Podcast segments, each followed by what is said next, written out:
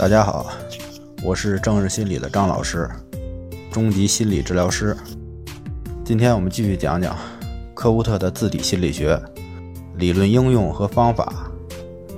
科夫特认为，主体客体是统一的，而不是对立的，就是我们说的正性、负性情绪是统一的，而不是对的或错的。心理学的研究是不可能完全客观的。就像在心理测量中，采取标准化，尽量的减少随机误差和系统的误差，通过多次测量的平均值是接近真值的。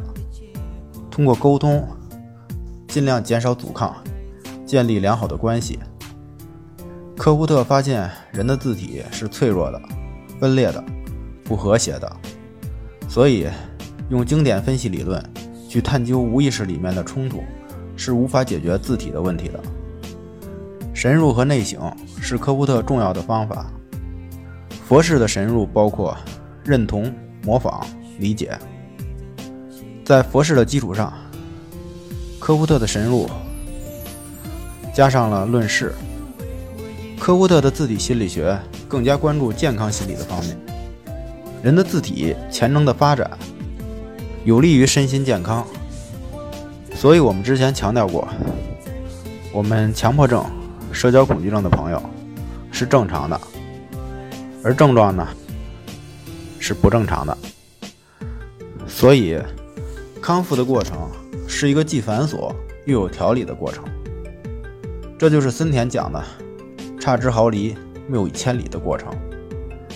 科夫特的神入和内省的方法，也是对来访者的问题深入理解的一个手段。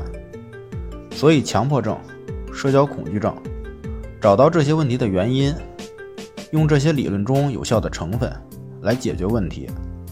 我觉得所有的理论都应与实践相结合，这样我们才能得到好的方法，也就是郑老师讲的道路。